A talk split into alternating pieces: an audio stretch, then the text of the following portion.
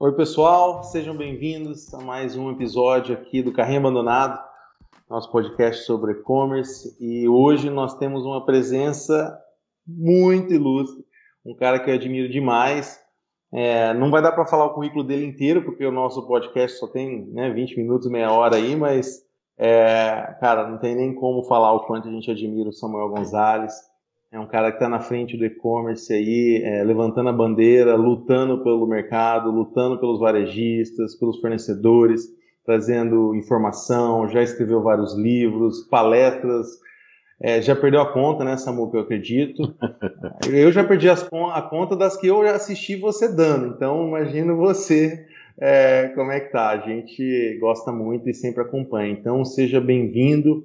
Samuel, e muito obrigado, cara. Muito obrigado por, pela presença. Valeu, Rodrigo. Obrigado. É sempre um prazer poder participar, compartilhar e estou sempre à disposição porque a gente tem muita coisa ainda para fazer. Todo dia eu penso no que eu já fiz e aí olha a pista que tem para frente estou vendo que tem muito mais coisa para fazer. Então, muito bom estar aqui com vocês. Obrigado pelo convite. Um show de bola. Cara, é, eu, agora eu queria uma curiosidade minha, assim, só para, né, pensando é, né, em toda essa sua história aí, qual, quando foi teu primeiro contato com e-commerce? Quando você, é, como é que foi isso aí? Eu, eu já estava lá na, na Millennium, né, e aí um dos nossos clientes lá, Depósito de Meia São Jorge, que é um cara que fica na 25 de março aqui em São Paulo, loja super, super tradicional que vende underwear, meia, calcinha, é, cueca. E aí, é, isso foi em 2004, a gente conversou com ele da possibilidade de vender os produtos dele no e-commerce. Era meio surreal na época, né? Hoje, hoje esse cara faz alguma coisa perto de 700 pedidos dia. É um e-commerce bem, bem legal, chama sãojorge.com.br.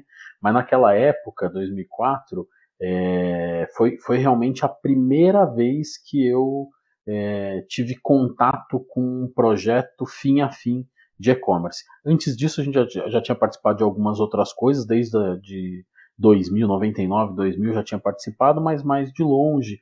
Um cara aqui de Guarulhos, aqui perto de São Paulo, chama Reis Office, já tinha participado, mas é, mais como com, acompanhando. Esse do Depósito de São Jorge, não, aí esse eu peguei fim a fim, foi muito, muito legal. Então, nesses 20 anos de história com e-commerce, tem uma parte pequena ali no começo em que eu fui muito apoio, né? Mas aí a uhum. partir de 2004 na veia, assim, são é, muitas e muitas histórias interessantes aí que aconteceram depois do depósito de São Jorge. Na época eles não acreditavam, né? Porque eles falavam, nossa, mas uhum. quem que uhum. vai comprar underwear na, na, na, internet, né? E então aí fizemos um projeto bem pequeno, bem, bem construído, bem tailor-made ali, é, bem caseirinho, já uhum. com, com o Emilênio naquela época sendo a retaguarda né, do, do e-commerce, e desde então muitas coisas legais aconteceram. Nossa, com certeza. Eu imagino, deve ter sido uma, uma experiência muito valiosa, né? E depois vocês tiveram centenas, né, de implementações e migrações e gente de tudo quanto é tamanho, gigantes, né? É, vocês participaram. O, esse primeiro e-commerce que eu te falei lá de, de, de 99, né? Da hum. Office era muito legal porque era, foi um projeto B2B, e na época não tinha essa separação do que era B2B e B2C, né? Esse cara faz, é, ele tem locação para impressora, e aí era muito legal porque a galera desde, desde 99 já conseguia, é, por exemplo, a necessidade de toner, a necessidade de, de cartucho de tinta das impressoras que ele tinha locado nas empresas, as pessoas já conseguiam entrar no B2B dele em 99 e, fazer as coisas. Então, foi esse, esse assim, foi um projeto muito, muito diferente na minha vida, porque eu já tinha ali 3, 4 anos de, de vivendo ERP, né? Uhum. E aí, na implementação do ERP desse cara, ele surgiu essa demanda que ele falou, não, não, eu quero ter um nível de automação que as empresas possam dizer para mim que o toner está acabando e que eu preciso repor. Então, 99 fazer automação Nossa, B2B era um negócio muito legal, né? Nossa. E, e aí a gente teve que construir, é até legal esse fato, porque eu, eu sempre conto isso para as pessoas, né? É, eu falo que a gente construiu e-commerce na época que não existiam plataformas, né? Você tinha que uhum. sentar lá meia dúzia de programadores, escrever HTML num banco é, que estava em algum, algum servidor lá e tinha que fazer, porque não, não existia. Né? O uhum. conceito da, da plataforma como a gente conhece hoje ainda não, não existia não era fomentado no Brasil. Então sentava, escrevia Sim. lá, tinha medos de programador, discutia o que precisava e construía. Né? E não foi muito diferente depois do São Jorge em 2004, com B2C mesmo. Né? Hoje é um atacarejo, mas na época era só um B2C.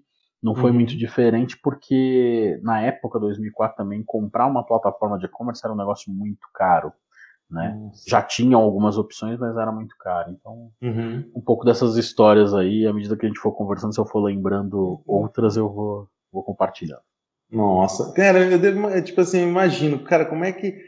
Pô, hoje, né, a gente tem lá vários né, gateways de pagamento para escolher, tudo com integração nativa, já prontinha, conexão com transportadora, cálculo de frete em tempo real. Pô, imagina aquela época não tinha nada, né, cara? Tudo ah, na unha. É. Pô, deve ter sido interessante. bem mais complexo, bem mais complexo, mas, mas assim, o legal é ver que essas coisas funcionaram, que, que é, se perpetuaram. No caso do, do depósito de meia São Jorge, passou depois por algumas evoluções, né? Teve plataforma, já teve plataformas grandes aí de mercado, né?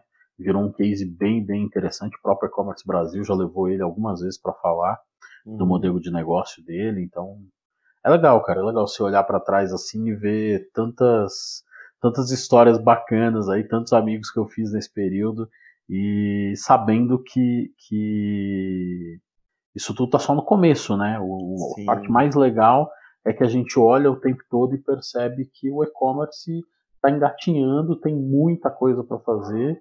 Né? A gente está num momento aí de, de aceleração do mercado, então só tem, só tem coisa boa aí pela frente.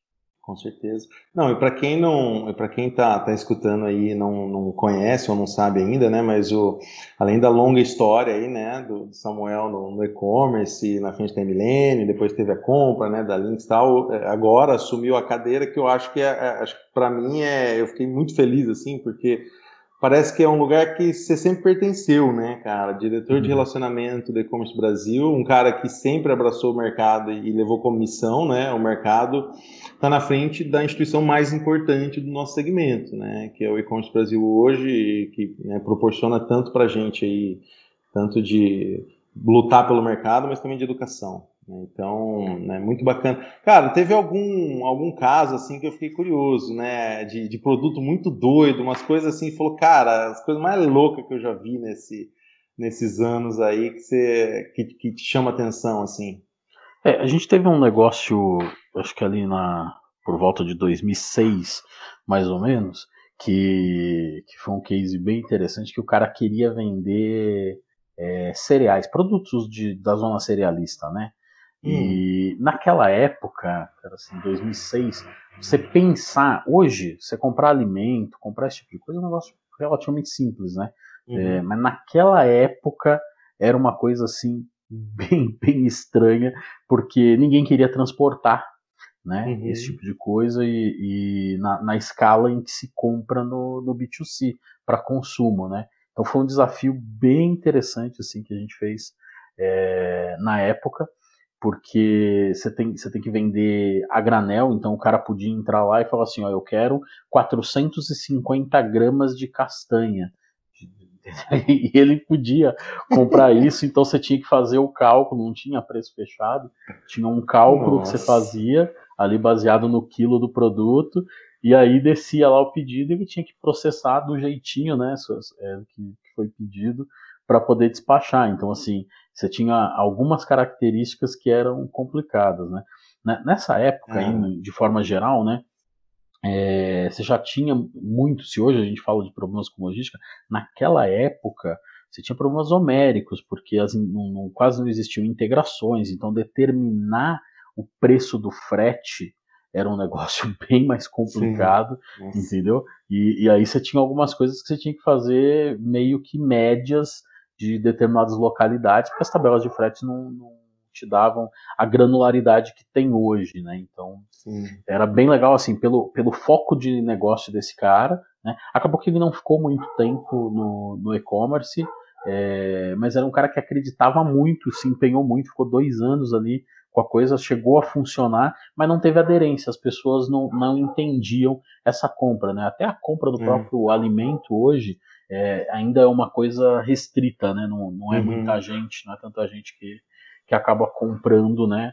Uh, com a pandemia, acho que isso aumentou significativamente. Aí tem os dados uhum. lá de crescimento de 270% agora no mês de abril nos supermercados online. Sim. Mas é, é uma coisa que você vê que vem se arrastando há, há muito tempo. Né? Perfeito. É um cara que às vezes estava um pouco à frente do seu tempo, né? Estava bem é. à frente. Né? É. Pô, legal, legal. Cara, então eu queria entrar no nosso tema principal aí, que é, uma, que é um negócio que eu sei que você tem bastante para contribuir, bastante experiência, e é um assunto que eu curto muito porque que é, é esse assunto de, de como explorar, como fazer a junção né, de uma presença física com a presença digital, né, e-commerce com é, brick and mortar, né, de você vender ali no varejo físico, é, como aproveitar as duas coisas. Por quê? O é, que, que, é muito interessante, né? A gente viu um movimento, você pega uma Amazon da vida, né, que uhum. pô, né, bombou online, cresceu absurdamente, fazendo um movimento de, de físico, né? Uhum. Então começou, né? Acho que não começou com isso, mas é, foi uma, uma, uma, coisa muito forte com a compra da, daquela rede de supermercados, é, o Trader Joe's, né? Foi o Trader Joe's que eles compraram? Acho que foi, né? É, uma rede orgânica de supermercado, depois eles com os pontos físicos, né? Com os pontos de coleta, de, de recebimento, etc. Ah, e aí a gente vê no Brasil, que eu acho que é um case muito bacana, você pega Magalu, né? Que aí tem uhum centenas de pontos de distribuição sendo utilizados, as lojas físicas, e isso é, sendo utilizado no e-commerce. Então, o que, que, eu, o que, que eu vejo disso tudo? Cara, essas pessoas, todas as pessoas que têm loja física têm um baita de um trunfo na mão, tem uma grande. É, isso é uma grande vantagem, pode ser uma grande vantagem no digital, né? Só que eu acho que muitas pessoas não estão sabendo usar. Então eu queria é, começar ouvindo de você o que, que você vê, né? né você foi um dos, dos criadores do termo omnichannel, né? Aí da, no, no, Brasil, um dos maiores disseminadores da, dessa ideia. Mas falar um pouquinho sobre essa questão do omnichannel, da multicanalidade, e aí a gente começar a entrar é, nisso, né? Como que essas empresas podem é, utilizar o que a Amazon não tem, que gostaria de ter uma presença física, né? É, entende a importância disso? É. Eu, eu acho que tem uma. A gente tem que fazer uma junção aí, né, dos momentos, né, para uhum. poder entender como é que a gente chegou até aqui e por que, que a gente está discutindo hoje que, todo, que as empresas têm que estar em todos os canais. Né? Então, é, uhum. teve, teve um momento aí, algum tempo atrás, em que as empresas até tinham né, o físico e o online. Né? O problema, isso, isso até tinha um, um nome na época que a gente chamava isso de cross-channel, né? Uhum. que era a possibilidade do cara uh, ter estratégias em vários canais de negócio. Isso não era incomum, né? então é, o cara podia ter ali o teu o e-commerce dele e a loja física. O problema é que ele atuava de um jeito esquisito, né? Nessa, nessas operações, porque uhum. ele, ele tinha às vezes preço diferente no e-commerce na loja física, ele uhum. tinha política de desconto diferente. Então, na loja física, ele tinha uma hierarquia de desconto para vendedora, para supervisora e para gerente da loja, e no e-commerce o preço era seco.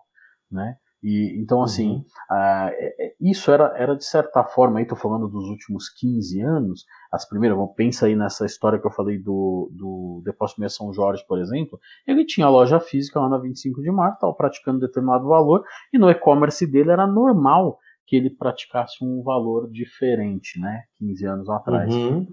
E isso durou durante muito tempo, até que o consumidor de alguns anos para cá mudou. E aí, e aí a grande guinada do mercado é exatamente essa, entendeu? Assim, não é que as empresas mudaram, é que o consumidor assumiu um papel que, que até então ele não tinha. Então, com o advento principalmente das redes sociais, é, o, o, consumidor passou a ter acesso às empresas né, é, que ele não tinha acesso.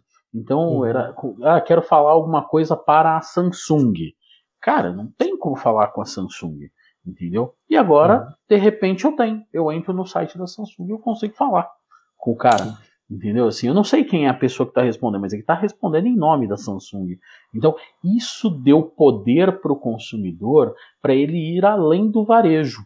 Né? Então ele começou uhum. a entender, porque ele aceitava, ele falava assim, ah, eu entendo. Ficava até chateado, talvez, porque o preço era diferente, a condição de pagamento era diferente, o jeito de lidar com a compra era diferente nos canais, mas ele aceitava, porque ele não tinha como interferir nesse modelo. E de repente, uhum.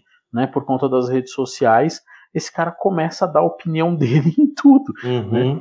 Então a gente tem, tem uma mudança de, de paradigma do comércio que não foi o comércio que provocou. Quem provocou isso foi o cara que estava na ponta, o consumidor. E é a partir daí que o Omnichannel se fortalece, né? Porque começa a ter um entendimento de que eu preciso conhecer melhor o meu consumidor, eu preciso entender melhor os comportamentos de consumo do consumidor e aí, quando eu entendo os comportamentos de consumo, eu entendo as vontades, os desejos, as frustrações desse cara. E é a partir daí que eu começo a entender que ou eu coloco esse cara no centro das minhas estratégias, né? É, uhum. Ou a coisa não vai acontecer. Então, assim, era é, uns exemplos esdrúxulos, assim, né? É, a Coca-Cola demorou né, há mais ou menos 100 anos para conseguir atingir um bilhão de, de consumidores. Um bilhão uhum. de consumidores, 94 anos para atingir essa audiência, ela precisou estar tá em mais de 120 países. Então, pensar o que é a Coca-Cola. Né? Estou é, em 120 países, tenho que ter fábrica, tenho que ter sem distribuição, tenho que ter caminhão, tenho que ter um montão de gente, tenho que ter prateleira, tenho que ter engradado, tenho que ter garrafa, rótulo e tampinha. Para quê? Para vender o conteúdo da garrafa. Entendeu? Eu tô vendendo uhum. líquido, mas olha o tamanho do negócio que eu tinha que construir. E aí, de repente, você pega uma rede social, Facebook, que em questão de 14 anos tinha 2,13 bilhões de usuários. Uhum. Então, assim, o cara demorou 94 anos para atingir um bilhão e o outro começou com, com, um negócio que em 14 anos ele tinha acesso a 12 bilhões. Peraí, mas não dá para comparar os negócios. Não, por óbvio que não, porque são momentos diferentes, são negócios completamente diferentes. Mas era difícil falar com a Coca-Cola, entendeu? Mas o Facebook viabilizou numa velocidade absurda que o consumidor fosse ouvido pela Coca-Cola. Hoje ele pode entrar lá no Facebook e abrir o chat e começar a falar com alguém que está falando em nome da Coca-Cola. Então, essa mudança no comportamento de consumo obrigou as empresas a fazerem uma migração entendeu? Da forma como ela lidava com o consumidor. E aí não dava mais para a gente ficar olhando para dois canais com políticas diferentes, com formas diferentes. Sim. Porque toda vez que eu fazia isso, né, é, é, um clássico aí, aquelas redes, as grandes redes de varejo do Brasil, né, que você uhum. olhava um produto online e, e, aí você achava que se você fosse na loja física, você ia comprar aquele produto por aquele valor que você tinha visto no online. E aí você chegava lá, o vendedor ficava tentando te convencer a não comprar online e a pagar mais caro para comprar com ele. então, Sempre.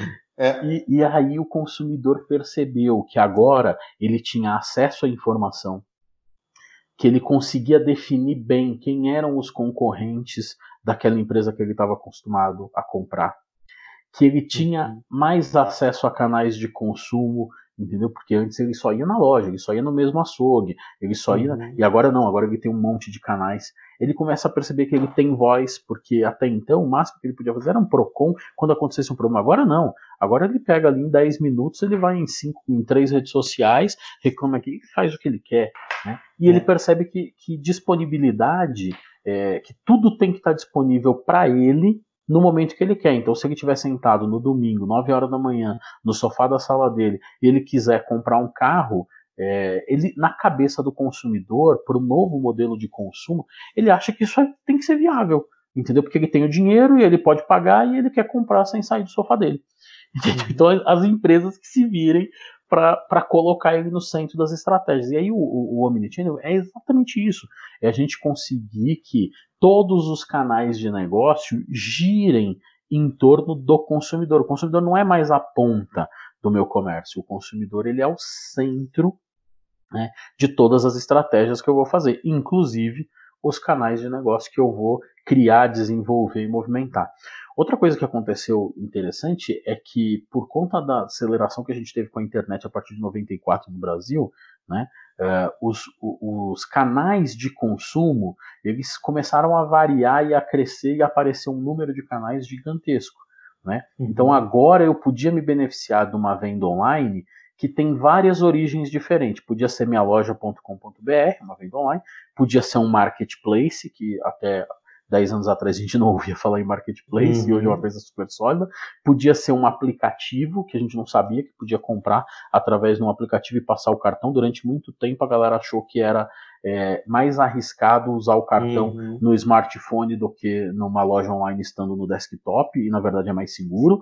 Né? É, então começou a aparecer uma quantidade de possibilidades de canais que obrigou né? Já que eu tenho que seguir o consumidor, o consumidor está em todos esses canais e eu preciso me organizar, eu preciso tentar maximizar o máximo de canais possíveis para o mesmo estoque que eu já tenho, né? De forma que eu uhum. consiga entregar para o consumidor em qualquer lugar, partindo de qualquer lugar em que eu tenho estoque, maximizando as vendas para aquele estoque que eu tenho. Então, aquilo que eu não consegui vender na loja porque ninguém entrou na loja, ou porque a loja está fechada agora, usar o estoque da loja para vender em outros canais.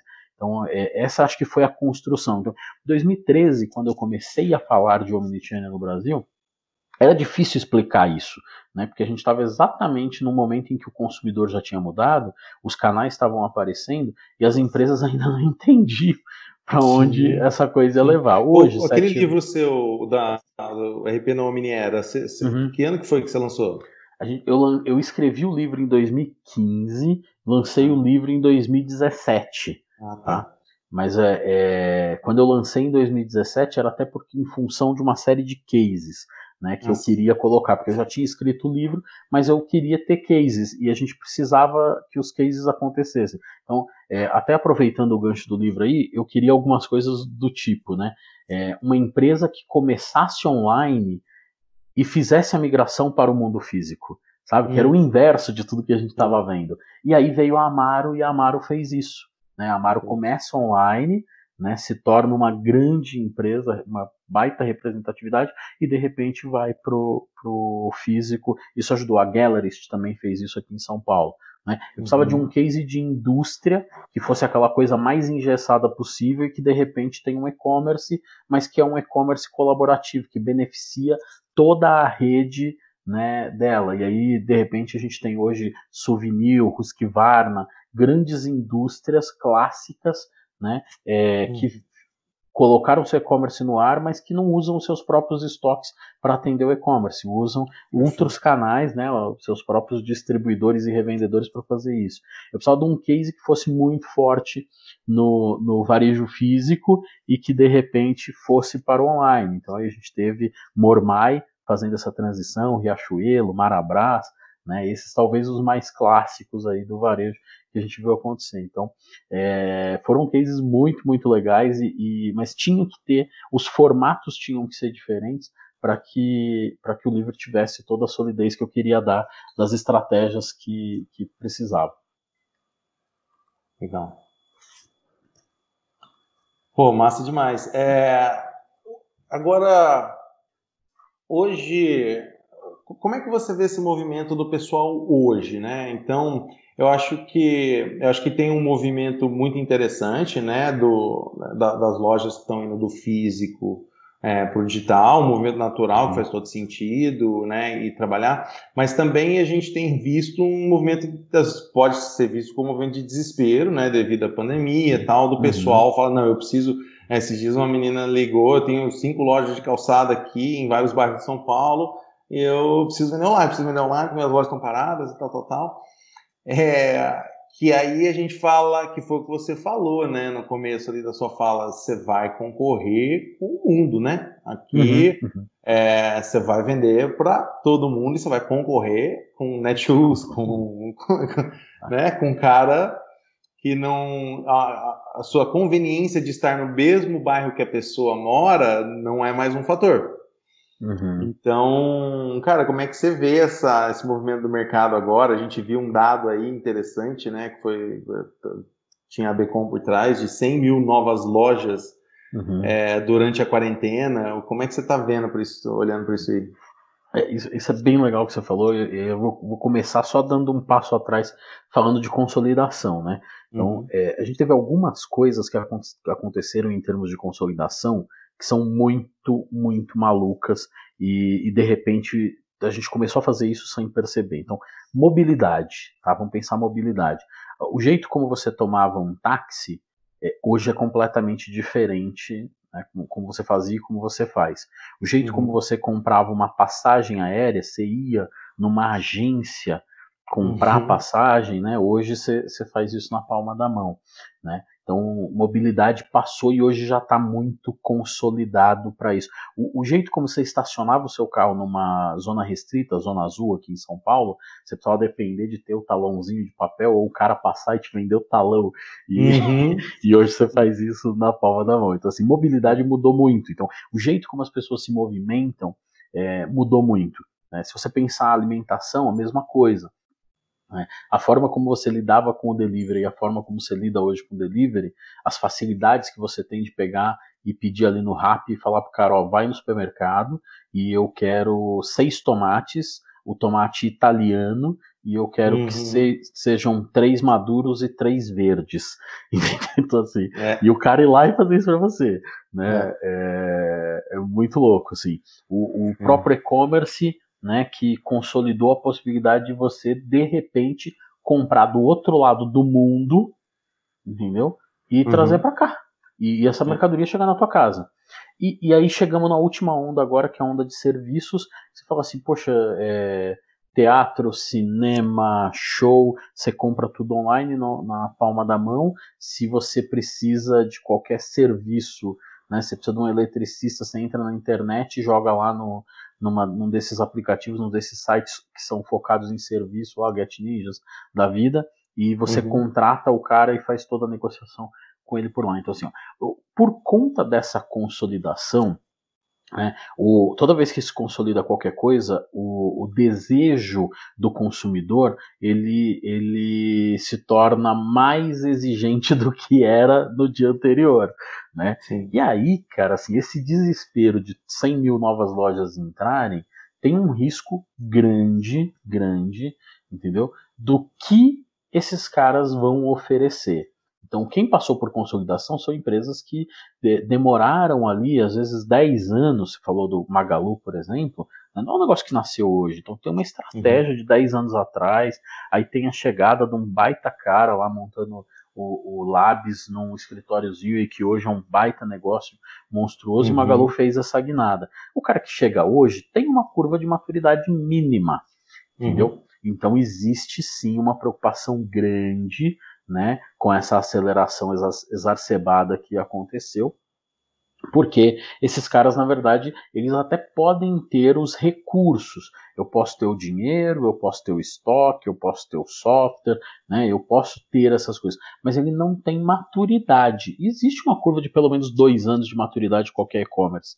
Né? Uhum. Então, muitos desses caras vão começar no e-commerce e muitos deles não vão continuar no e-commerce dentro de dois anos né? Porque uhum. ele sabe que essa curva de maturidade vai ter um problema. Então, esse cara da rede de lojas que você falou é uma característica desse tipo, né? É, não se preparou, chegou agora, tem que fazer as coisas correndo e aí tem que arcar também com, com a responsabilidade de fazer as coisas desse jeito, tá? Uh, é, e, e, aí, assim, devido à, à forma como os caras que estão à frente, né? Esses caras que estão na vanguarda, né? É, eles, eles têm uma força, eles têm um entendimento, um conhecimento e investimento em conhecimento, que eu acho que é a parte importante que todos esses caras entenderam, é que uhum. tecnologia é um fator primordial para tudo que eu vou fazer, né? Então o cara tem que comprar tecnologia, ponto. Não, uhum. não, sabe, você tem que comprar. Mas o conhecimento é o que vai fazer você lidar direito com, com as tecnologias e com as ferramentas. E essa uhum. parte é que, que é a minha preocupação nesse momento em que um monte de gente decide, meio que no desespero, entrar no e-commerce. Uhum. É. É, Acho que 100%. Teve um estudo, faz tempo que eu não vejo uma nova versão dele, mas é, eu acredito que deve ter uns dois anos, é, onde mais de 75% da, dos e-commerce no Brasil tinham menos de 5 pedidos por mês. Né? Uhum. É, é, um dado que faz sentido, não, né? não tenho isso atualizado, mas uhum. é, me preocupa, né? Porque eu acho que o que você falou faz muito sentido, né? De maturidade, o cara tem ferramenta. Hoje, mais do que nunca, nossa, a facilidade de você começar uma loja virtual, ah, literalmente, assim, um dia você pode estar rodando, né? Não, não tem mais problema nenhum. É, agora, como que você vai lidar com as adversidades? Como que você vai precificar? Como que você vai estruturar a sua equipe? Como é que você vai atender muito bem o seu cliente? Né? Posicionar uma marca de verdade? Isso aí são, é, tirando, são coisas tirando a coisa da subida da loja, né, que é basicamente parte técnica né, do negócio, uhum. a, a, parte de, de gerir e acelerar, né, é uma coisa muito complexa. Né? Então, assim, fazer formação de preço para vender online leva em consideração uma série de fatores que o cara não levava em consideração antes. Uhum. Então, pode ser que ele comece a vender muito e de repente não está ganhando dinheiro. Então, esse, esse é uma preocupação grande. Né? Segunda preocupação que eu tenho é que esse cara não sabe investir em e-commerce, mídia. Né? Uhum. Né? Ele, ele não entende como é que ele faz para manter o, o, cliente dele próximo dele, né? Que é o que a gente chama de nutrição, né? O que, uhum. que eu uhum. faço? Entendeu? Assim, que, que artifícios existem para que eu mantenha esse cara próximo de mim e não dependa dele só naquela venda, gastando investimento com ads para conseguir fazer a próxima venda, entendeu? Assim, a uhum. segunda uhum. venda para o mesmo cliente é sempre melhor, mais barata, mais consistente do que a primeira. Né? Então, é um pouco disso que, que eu acho que as empresas agora vão precisar é, procurar apoio. Precisa acelerar? Legal, vamos buscar então empresas que conheçam isso né, na forma é, é, profunda né, de como fazer, e aí, com esse auxílio, sim, eu vou fazer uma aceleração pensando em coisas que são de longo prazo. Né, dessas 100 mil lojas aí que apareceram, existe uma grande chance de um monte delas não ter um plano consistente, entendeu? Uhum. Para a perenidade, né? Para que as coisas durem tempo suficiente para dar break-even daquele investimento e para começar a ganhar dinheiro e para fazer disso um negócio duradouro. Né? Então acho que essa é a grande preocupação. Por outro lado, hoje a gente tem é, um pool de recursos de fornecedores, empresas, especialistas que podem ajudar essas 100 mil empresas. Então, isso, isso é a parte legal. É que a gente está num momento em que essas empresas existem, diferente do que aconteceu comigo lá no começo, que a gente tinha que fazer tudo né, no braço ali e torcendo para estar tá fazendo a coisa certa. Hoje não, hoje você tem. E se eu precisar de ajuda para aumentar meu número de leads, eu, eu tenho empresas especialistas para fazer isso. Se eu precisar de ajuda para o meu conteúdo, eu tenho empresas para isso. Se eu precisar melhorar minhas fotos, eu tenho empresa para isso. Se eu precisar fazer melhor descrição do mercado, eu tenho. Se eu precisar mudar minha plataforma, meu catálogo, meu meio de pagamento, meu transporte, tudo isso, todos esses artefatos hoje estão à disposição. Né? O que às vezes falta para esse cara é, é, é, a consciência de como é que ele faz para montar a solução, para juntar todas essas partes dentro do negócio dele. E às é. vezes, como o cara está tão focado no business dele, terceirizar isso para alguém faz muito sentido, entendeu? Sim. Passar perfeito. essa parte da aceleração para alguém faz muito sentido. Um show de bola, perfeito. Erra menos, erra menos. Sim. É, contrato quem já errou, né? já aprendeu. É isso aí. Porta um, Uma coisa que eu e o Marucho lançamos o livro ano passado, né? Falando uhum. especificamente de e-commerce, é um guia para e-commerce, né? E aí uma das coisas que a gente fala no livro o tempo todo é, é isso, né? Ele também tem 20 anos né, nessa, uhum. nesse mercado. E aí a gente fala o tempo todo, ah, vai no que a gente está te falando, porque a gente já errou muito. A gente acertou mais do que errou. Por isso que a gente está aqui, mas a gente errou muito. Então a gente sabe que, que tem alguns pontos aí que são bem, bem importantes é, para não. para que as pessoas não precisem passar pelas mesmas coisas que a gente passou, né? Sim, claro, claro. Tem muita coisa, muita coisa que pode ser simplificada. Sim, sim. Muca, é, para a gente chegar no, no, final aqui, eu queria te fazer uma pergunta assim. É, é, olhando para um cenário onde a gente tem aí centenas de milhares de empresas, né, uhum. que, que às vezes têm uma presença física, às vezes estão tão bem focada nisso e que estão entendendo que o comportamento do consumidor está né, tá migrando. A gente teve uma aceleração muito grande né, na mudança cultural de, de compras online, etc. É, o, o que, que, que, você deixa de recado para esse cara? Como é que ele, como é que ele começa? Como é que ele participa mais, né? E aí você, você tem cases de indústria, você tem cases de é, loja física e tudo isso. É, de um modo geral, assim, o, o que, que esses caras precisam pensar? Qual, qual, é a perspectiva que eles têm que olhar? Tá.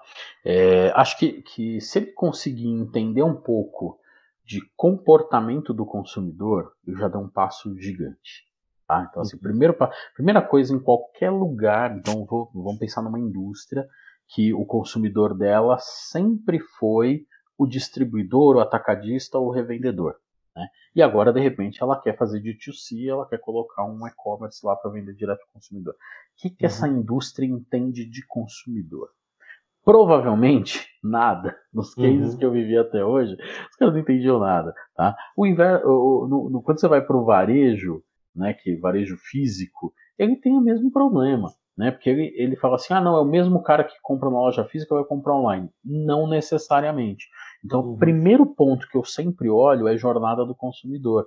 É entender quais são as expectativas do meu consumidor para cada um dos canais que eu quero atuar. Tá? Então, uhum. às vezes, ter uma loja super legal para a pessoa ir lá e tomar um prosecco né, e fazer relacionamento atrai um público que me ajuda a manter aquela loja funcionando, tá? Então entender isso acho que é o primeiro pilar. Segundo pilar, as empresas precisam entender de tecnologia. Não dá para viver 2020 sem entender de tecnologia. Ah, Samuel, mas sou empresa arcaica, não entendo nada de tecnologia. Tô... Cara, vai ter que entender, vai ter que colocar um sócio que entende, vai ter que contratar um, um parceiro que entende. Porque assim, uhum. tudo que a gente fizer né, de hoje para amanhã vai depender de tecnologia. Ah, então é uma perspectiva que para mim está muito claro que cada vez mais as empresas vão investir nisso.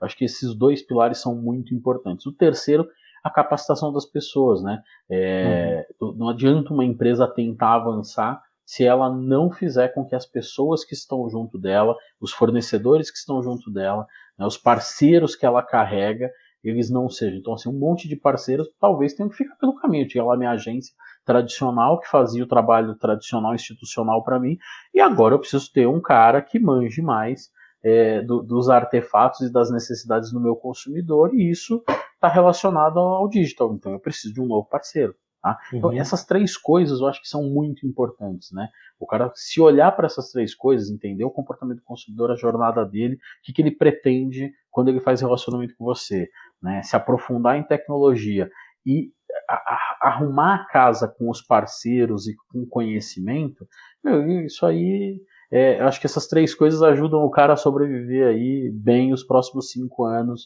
numa boa, porque o resto é dia a dia, né? Isso aí.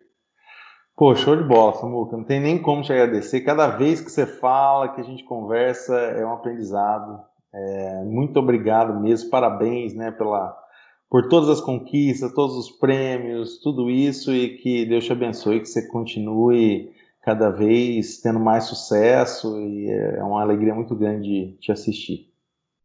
Cara, eu que agradeço aí pelo convite, sempre que puder, né, a gente fica aqui brigando com as agendas, né, para ter, para poder estar tá o máximo possível à disposição e poder colaborar sempre com, com o que for importante, que eu acho que, como eu falei no começo, né, a gente tem uma pista grande aí pela frente, tem muita coisa legal que a gente vai fazer junto ainda. É, e, e, vamos construir uma história bem bonita pro, pro e-commerce aqui no Brasil. Com certeza. Valeu, Samuca. Obrigado, valeu.